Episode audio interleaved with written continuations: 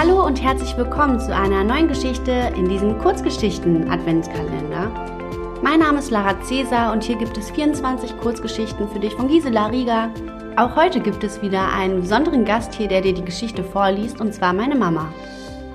Viel Spaß beim Zuhören und auch beim Nachdenken. Lass dir deine Träume nicht nehmen. Christian lebte mit seiner Mutter und fünf jüngeren Geschwistern auf einem kleinen Bergbauernhof.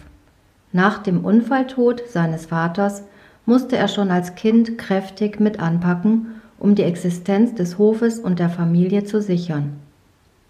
Gerade zur Erntezeit versäumte Christian oft die Schule. Nach der Arbeit war er zum Lernen meist viel zu müde. Deshalb bekam er auch selten gute Noten. Obwohl das Leben für Christian kaum Vergnügungen bereithielt, pfiff oder summte er stets ein fröhliches Liedchen und träumte vor sich hin. Ja, er hatte große Träume, Träume über seine Zukunft. Daher war Christian begeistert, als seine Lehrerin eines Tages als Hausaufgabe einen Aufsatz zum Thema erreichbare Lebensträume aufgab. Träumen konnte er perfekt, er wusste ganz genau, wie er sich sein Leben und seine Zukunft vorstellte. Christian träumte von großen Reisen, davon einen Sportwagen zu fahren, in einem schönen Haus zu wohnen und noch von vielem anderen. Er wünschte sich so erfolgreich zu sein, dass sogar die Zeitung über ihn berichten würde.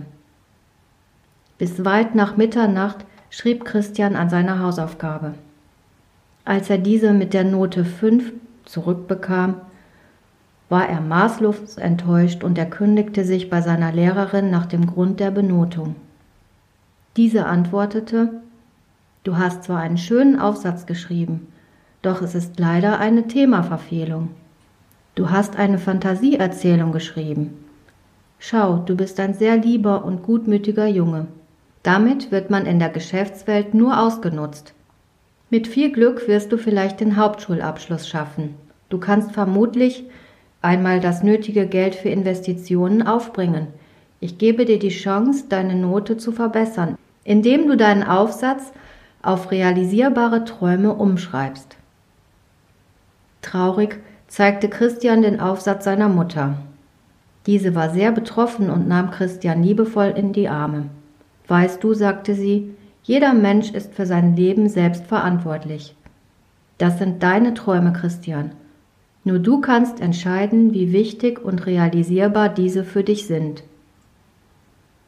Am nächsten Tag gab er seinen Aufsatz der Lehrerin zurück und sagte, ich nehme diese Note an und bleibe bei meinen Träumen.